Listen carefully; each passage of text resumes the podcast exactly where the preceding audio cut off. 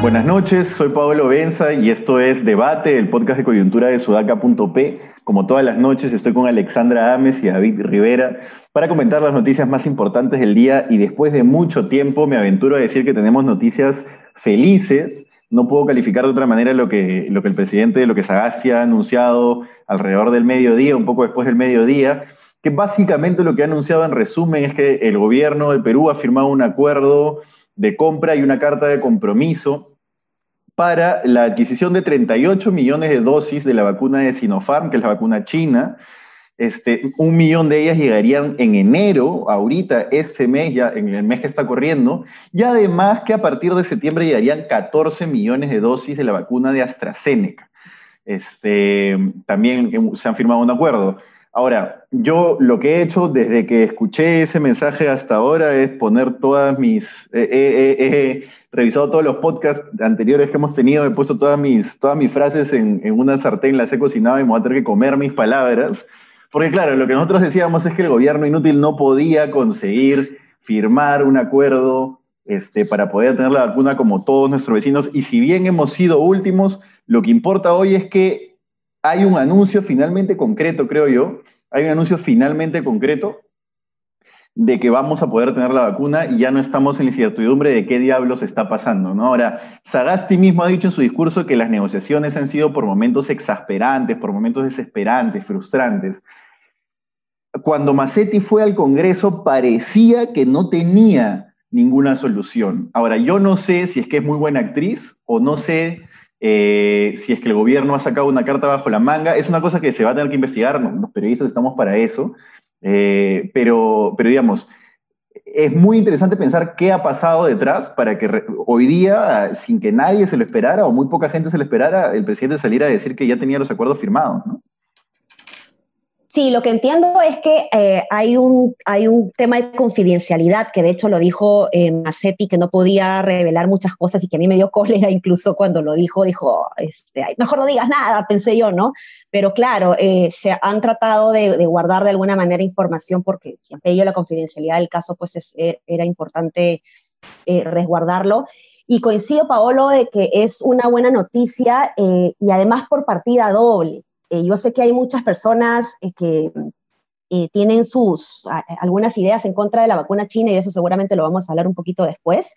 Pero para mí particularmente me parece fundamental que se puedan adquirir vacunas tanto como la Sinopharm y como la AstraZeneca, porque son vacunas que no necesitan la cadena de frío que necesitaba Pfizer. Entonces, en los últimos eh, eh, podcast que hemos tenido, mi preocupación iba alrededor de eso, y no sé si se acuerdan, en donde yo decía, ¿por qué si tenemos 12 mil peruanos que en este momento están haciendo una prueba en fase 3 con la China, ¿por qué nos aferramos a Pfizer, que tiene una cadena de frío que implica una logística que en el Perú no tenemos ni vamos a tener? Eh, en donde la geografía o la inaccesibilidad no, no, no, no, no ayuda tampoco eh, a mí me preocupaba, ¿no? Yo que conozco el estado de adentro, realmente me preocupaba mucho cómo iba a funcionar la vacuna eh, eh, con Pfizer. Entiendo que esa negociación todavía no ha terminado, pero mi pedido en realidad es que nos concentremos en estas dos, en la AstraZeneca y en, y en la Sinopharm, o por lo menos la Pfizer para Lima, en todo caso, que no necesita moverse tanto dentro del Perú, porque eso sí es bastante complejo y era mi mayor preocupación, ¿no? Sí, coincido con ustedes en que es una buena noticia después de mucho tiempo, hmm. porque además tiene implicancias en, en todo. Es decir, esa, esa vacuna tiene implicancias para salvar vidas, pero tiene implicancias en la recuperación económica, por lo tanto en la reducción de la pobreza, en que retomemos la vida normal, ¿no? Es decir, sin esa vacuna hubiésemos tenido una precariedad como país que no nos hubiese dejado imaginar qué hacer. Ahora puede haber un plan, por lo menos, ¿no? Sin vacuna no había plan posible, ahora puede haber un plan de qué hacer en los próximos años. un poco más em, de calma al menos, ¿no? Sí, un poco más de previsibilidad, ¿no? Creo que de hecho la portada de gestión hoy día va, va por ese lado. Ahora, hay una cosa que tiene que ver con lo de Massetti ayer. O sea, Massetti ayer ya sabía lo de Probablemente. que este acuerdo se podía firmar en esos días. Lo que pasa es que el gobierno, tengo entendido que llevaba dos semanas en las cuales estaba a dos días, a dos días, a dos días, y han pasado muchísimas cosas que han impedido que esto se, concrete, ¿no? Por el tema legal, contractual, este, las, las, las cuarentenas en Europa. Y me ha hecho recordar un poco, o sea, hace una semana o dos hablábamos, conversábamos sobre que el gobierno no, no dice lo que está haciendo, no sabemos qué está haciendo el gobierno, ¿no? Y claro, ahí Vizcarra nos ha dejado un antecedente que habría que analizar cuán eh, bueno o pernicioso es, ¿no? Este, porque efectivamente nadie puede anunciar cosas buenas este, todas las semanas, pero aparentemente el gobierno ha estado chambeando en esto hasta, hasta, hasta conseguirlo, y es posible que nos sorprenda además con, con algo en, los, en, las, en las siguientes semanas, ¿no? Eh, y nada, eso, es una buena noticia y, y bueno, igual los, los, retos que quedan por delante son enormes todavía, ¿no? Sí, sí, sí. Este, igual, igual el Perú tiene buena logística para campañas de vacunación. Somos uno de los países en su mejores logísticas tiene para campañas de vacunación. Entonces, por ese lado no me preocupa tanto porque, como dice Ale, la, la logística necesaria en cadena de frío, que era nuestra principal preocupación, no es tan fea en el tema de la vacuna china. Ahora, yo sí, un, segundo quisiera parar para decir, hay que aplaudir un poco a Sagasti cuando lo hace, ¿no? O sea, esto puede hacer el gobierno, ¿no? Esto lo ha logrado que es un tema de gestión pública. De repente no está suficientemente capacitado ni Sagasti ni su entorno como para manejar una institución corrupta como la policía, no está suficientemente capacitado para abordar conflictos sociales como el paro horario. No sé si otro gobierno lo hubiera estado, pero esto lo ha conseguido, algo que el gobierno de Vizcarra no pudo conseguir a la misma velocidad que, algunos de nuestros vecinos. Y bueno, por lo menos, así como lo hemos criticado, creo que toca, toca reconocerle eso, ¿no? Oye, Pablo, déjame decir algo, eh, contarles algo, porque ayer, ahora me lo dijo una persona que trabaja en Palacio, muy de cerca lo que ha estado pasando, y por lo tanto puede ser considerado como un relato eh, intencionado, positivo, pero lo cuento y lo comparto con esa tingencia, y es que me contaba que Sagasti había pedido que las reuniones en el tema de la vacuna sean en Palacio. ¿Para qué? Para poder estar. Y tenía dos grupos de trabajo, uno viendo el contrato de la vacuna, otro viendo el tema de la cadena logística, y él iba saltando de una mesa a la otra mesa. Pero no solamente eso, sino que cuando llegaba a la reunión sabía qué estaba pasando con los problemas de distribución en Francia, porque se levantaba a las cuatro a chequear cuáles son los problemas que tienen los países que ya tienen la vacuna. Ahora, nuevamente, esto es una, como dicen, confesión de parte, es decir, mejor dicho, alguien que tiene un interés en que el gobierno se le vea bien. Eh, pero digamos, si fuese cierto este relato, eh, son cosas que ya el que ha estado en la, en la administración pública lo sabe bien, nunca sabemos el esfuerzo que puede ver detrás, eh, sobre todo en un Estado atrofiado como el peruano, para conseguir las cosas, ¿no? Es mover la aguja en el Estado peruano es un chambón. Es verdad, es verdad. Eh, y, no, yo me uno también a las felicitaciones, al esfuerzo eh, de Sagasti y el, compromiso que ha tenido, sobre todo ahora con lo que mencionas, David, eh, y además él ha reconocido que, bueno, es un esfuerzo conjunto, ¿no? Él ha trabajado con, una comisión, digamos, de, alto nivel, de alguna forma, que, puede hacer estas negociaciones, pero también ha reconocido que eh, gran, gran parte de la, de la posibilidad de hacer esto con Sinopharm ha sido porque la Universidad Cayetano Heredia había cerrado ya esta, este periodo de pruebas con, con la vacuna, ¿no? Entonces eso ha sido importante también. No le estoy quitando créditos para nada a, Sagasti, sino por el contrario, ha reconocido más bien que esto ha sido un trabajo en conjunto, digamos, en equipo, en donde muchas cosas han sumado, pero creo que ha sido importante también que de alguna manera eh, eh, eh, al, verse frustrados con, con, con, lo de Pfizer, me parece que ha girado esto ya a Sinopharm, que era algo que me, que me parecía importante, ¿no? Y una cosita, una evaluación ahí ya quizás un poco más en perspectiva sobre Sagasti, que es que creo que su problema no es de gestión pública. él, él, parece un buen gestor público, además ha estudiado mucho durante mucho tiempo los problemas del Perú, entonces sabe quizás cómo en la teoría solucionarlos. Creo que su problema es de no cercanía con el país o con la gente del país en el sentido de que su estilo de vida es muy distinto, le cuesta entenderlo. Ahora, ese es un comentario muy cortito. Ali, yo quisiera preguntarte porque ya me han empezado a, llover este, a mí me llegan mensajes de todo tipo y a mí me empezó a llover este tipo de mensajes que son los mensajes de las personas que dicen que la vacuna de Sinopharm no es segura. Como también han llovido mensajes cuando se firmó, cuando Bolivia firmó con la, por la vacuna rusa diciendo que la vacuna rusa no era segura, ¿no? Entonces yo quiero preguntarte, ¿tú has participado en ese, en ese estudio? De repente en este momento ya tienes en tu sangre o ya tuviste en tu sangre la vacuna de Sinopharm. Entonces, dándonos un poco de alcance, ¿no? Sí, mira, eh, una confesión, cuando yo le conté a mi mamá que, que me vacuné o, que, o, que, entré a la prueba de la vacuna de Sinopharm, mi mamá me resondró, ¿no? Porque me dijo, ¿cómo se te ocurre hacer una cosa así, ¿no? Este, te va a salir un, tercera oreja, ¿no? O sea, estoy exagerando, ¿no? Eh, pero yo en, real, en realmente, me, me, dijo, tú ya tienes hijos, ¿no? Tú ya no estás para estar experimentando con cosas así, ¿no? Eh, y yo la verdad que me documenté, me documenté bastante, yo hago evaluaciones de, impacto, claro, social, no de laboratorio, entonces eh, me documenté sobre el estilo de la prueba, que ya estaba en fase 3, además, y eh, también hay un tema acá bastante em, geopolítico, ¿no? En donde de alguna manera, pues, no se le ha dado, eh, todo el mundo dice, no tiene el, el, certificado FDA, y que ese certificado no se lo van a dar porque quien tiene el poder ahí es esta, esta Pfizer, están las farmacéuticas. O sea, el mundo de las farmacéuticas a nivel global es una argolla bien fea en donde hay de alguna manera eh, este tema geopolítico entre Occidente, eh, Oriente, Rusia, ¿no? Entonces, eso ha jugado bastante y está jugando en los criterios para decidir o pensar si la vacuna es eh, segura o no, y eso no tiene nada que ver, ¿no? Yo creo que acá todos los peruanos tenemos que empezar a pensar en la seriedad científica, más allá de si nos gusta o no el gobierno chino, ¿no? Eh, y, bueno, yo lo que he visto es que eh, es, es, es, un proceso serio, eh, como digo, ya está en fase 3, que significa eso, que ya han, ha, sido probado a diversos niveles, en otros países ya lo están vacunando, ya, ya, están usándose sin problemas, y acá en el Perú hay 9.000 personas que ya han sido vacunadas, está terminando ya la fase de la segunda dosis, si no es esta semana, la siguiente, y no ha habido mayor inconveniente. Un, un, tuitero justo me dijo hoy día, pero ha habido, han tenido que parar la prueba porque ha habido problemas con la vacuna, ha tenido contraindicaciones. No, eso es falso. Lo que ha pasado es que una persona, que no recuerdo si tenía hipertensión o eh, diabetes, tuvo una complicación, entonces pararon por seriedad, eh, pararon la, toda la prueba. Eh, a mí que me informan todos los días, estaba totalmente informada de esto, ¿no?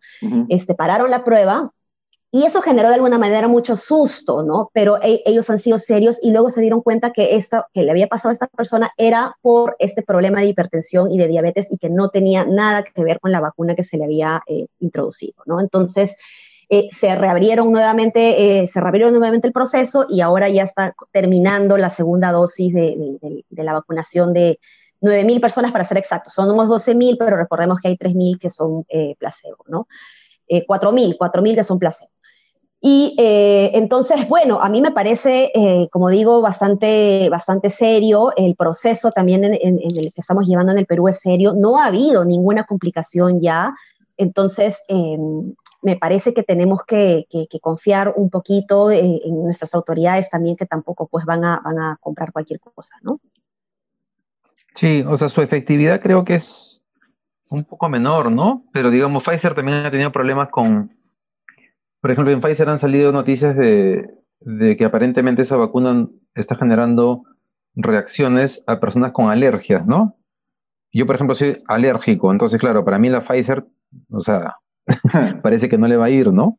Además, entonces, todas, todas tienen, tienen potenciales este, contraindicaciones, ¿no? Sí, Además, Sinopharm es al, 77% de efectividad, ahora que lo mencionas. Sí, y además entiendo que la vacuna de Sinopharm es como volver a los orígenes de la vacuna, ¿no? Utilizan el virus debilitado o una, una especie de virus debilitado para poder eh, hacer que el cuerpo genere anticuerpos contra el virus, ¿no? Un virus debilitado o virus muerto. Entonces, entiendo que esa es la forma en la que se, se, han hecho vacunas durante muchos años, a diferencia de otras como la de Pfizer, que tienen una tecnología absolutamente nueva, este, que por más que sea moderna y todo, este, es realmente nueva, ¿no?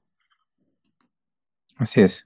Ahora, pues, hablando... pero por eso yo, yo, diría, Pablo, como para cerrar un poquito la idea, eh, hay que tener un poco de tranquilidad también y no dejarnos llevar por estas ideas eh, más eh, políticas que científicas, ¿no? Creo que es importante también entender un poco el contexto de, de cómo funciona el, el, mercado de las farmacéuticas y, esta argolla que menciono que, que, de alguna manera pues ha hecho que, que la Sinopharm eh, sea el cuco, digamos, versus la Pfizer, que, es la, la, mejor, digamos. ¿no? Ahora, y hablando de geopolítica, este, porque sí, pues la cobertura de los medios occidentales, la BBC, la Deutsche Welle, el, país sobre, sobre Rusia, sobre China, es geopolítica, no necesariamente solo periodismo, pero bueno, hablando de geopolítica, hoy día ya estamos todos los que, digamos, estamos en Twitter, en, por, alguna, por decirlo de alguna manera, estamos viendo unas fotos excelentes que a mí me, por decirlo de alguna manera, me encanta verlas sobre lo que está pasando en, en Estados Unidos este,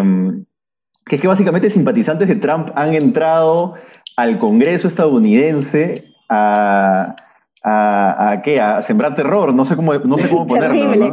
en verdad es, terrible, pero me causa gracia, no sé por qué, qué mala, qué poca empatía tengo realmente. Muy bueno, no sé, yo creo que eso... Hacer una performance. Como comentábamos un poco antes de grabar, es la mejor eh, imagen de que Estados Unidos es más sudaca o más latino que país desarrollado, por decirlo así, ¿no? Sí, bueno, lo que pasa es que también las, las democracias, eh, y de hecho creo que de manera particular lo menciona Levinsky en, el libro este, ¿Por qué mueren las democracias? Eh, pero en general en la teoría de la democracia, yendo un, poco más atrás, eh, lo que se dice es que cuando las instituciones no son lo suficientemente eh, sólidas, ahí siempre hay un riesgo de volver, pero la, teoría eh, de, Levinsky es que en países como Estados Unidos, donde las instituciones son sólidas, cuando el populismo entra al poder, es que te, eh, puede ser tan fuerte el populismo que es capaz de desarticular, digamos, esta fortaleza de las instituciones. Ahora, yo no creo que va a, haber, va a haber un golpe de Estado realmente justamente por la fortaleza de la institucionalidad. Pero sí este populismo ha generado un nivel de polarización con mucho odio entre la población que no creo que termine pronto con la llegada de Biden, ¿no? Muy, muy nuestro ese, ese, esa polarización, ¿no? Muy, muy de habla hispana, por decirlo de alguna manera.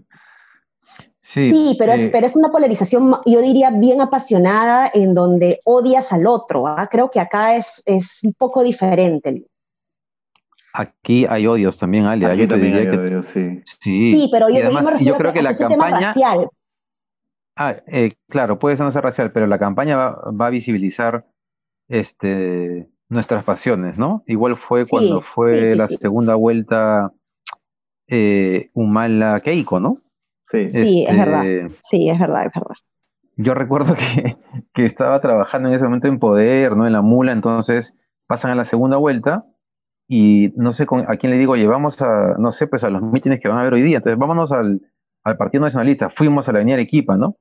Estuvimos un rato y comenzamos a quitarnos. Y saliendo de Arequipa hacia Petituar, pasan unos chicos en un carro y nos gritan, Serrano, comunista, que tú vas a traer abajo a este país, que yo qué sé, comenzó a gritar. La gente estaba loca. Y de hecho yo perdí amigos en esa campaña. Mucha, mucha gente. Tengo un par de amigos de colegio con los cuales ya los tengo bloqueados en Facebook y nunca más volveremos a, hacer las paces porque, porque la gente se puso un poco... Ahora... Si es que los, los trampistas ¿no? Eh, son, están armados, ¿no? Y, y, mm. eso, eso, es, eso, es, más complicado ah. también, ¿no?